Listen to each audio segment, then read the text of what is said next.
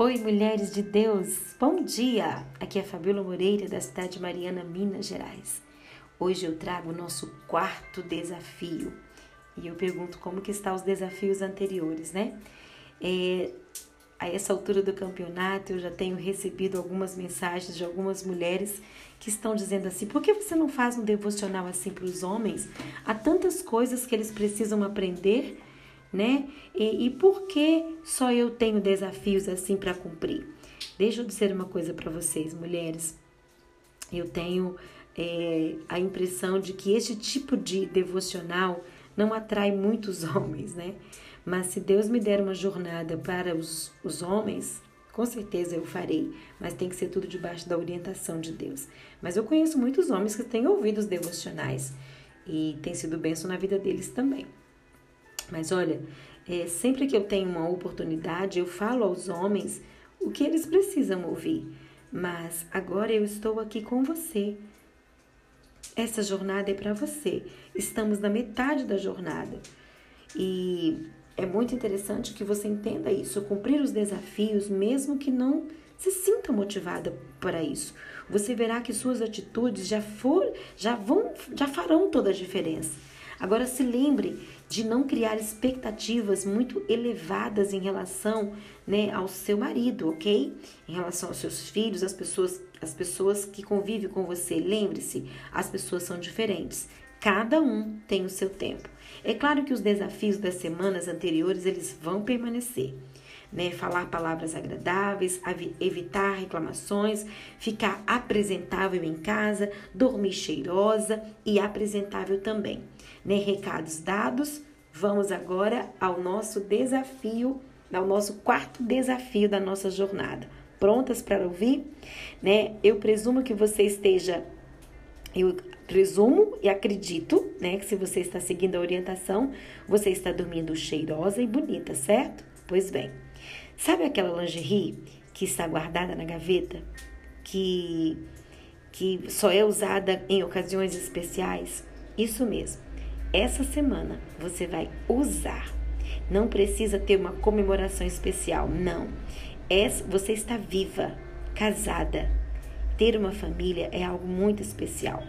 Você deve escolher uma noite dessa semana, qualquer noite, tarde ou manhã. Você quem sabe, né? Arrume o quarto, troque os lençóis, né, que você possa criar aquele ambiente que só você sabe que você gosta de fazer. Importante que você se sinta é, é, à vontade para esse momento. Use o que você tem, né? Use a sua criatividade para ter um momento romântico com seu esposo. Eu sei do seu cansaço, mas planeje um momento especial. Não, não se pode perder isso com o tempo. Eu sei também que uma, que uma lingerie não dura muito tempo no corpo nesses casos, né? Mas não se esqueça que seu esposo é estimulado pela visão. Você pode mandar uma mensagem para ele no meio do dia, dando a entender o que o espera. É, pode usar a criatividade que Deus lhe deu para proporcionar esse momento especial para vocês dois. Não permita que nada atrapalhe. Se você tem condições de deixar as crianças com os avós, com, com alguém que possa cuidar de confiança, claro, né? Será ótimo. Se não, dê um jeito, né? De colocar as crianças para dormir mais cedo. Planeje, pense nisso. Né, você verá a diferença que isso faz. Nós mulheres somos muito criativas, né? É, tem uma doutora, ela chama doutora Kevin Lehman, e ela tem um livro, o livro dela chama Entre Lençóis. E ela escreve assim nesse livro, né? O sexo é uma necessidade tão básica para os homens que quando essa área da vida deles está bem cuidada, eles sentem imensa apreciação e agem de acordo com isso. Um homem sexualmente satisfeito é o tipo que dirige para o trabalho, né, pensando assim: Sou muito feliz por ter me casado com aquela mulher. Devo ser o homem mais feliz do mundo. Nós falaremos disso em outro dia também, dentro da nossa jornada. Nós vamos entrar um pouquinho mais a fundo nesse assunto.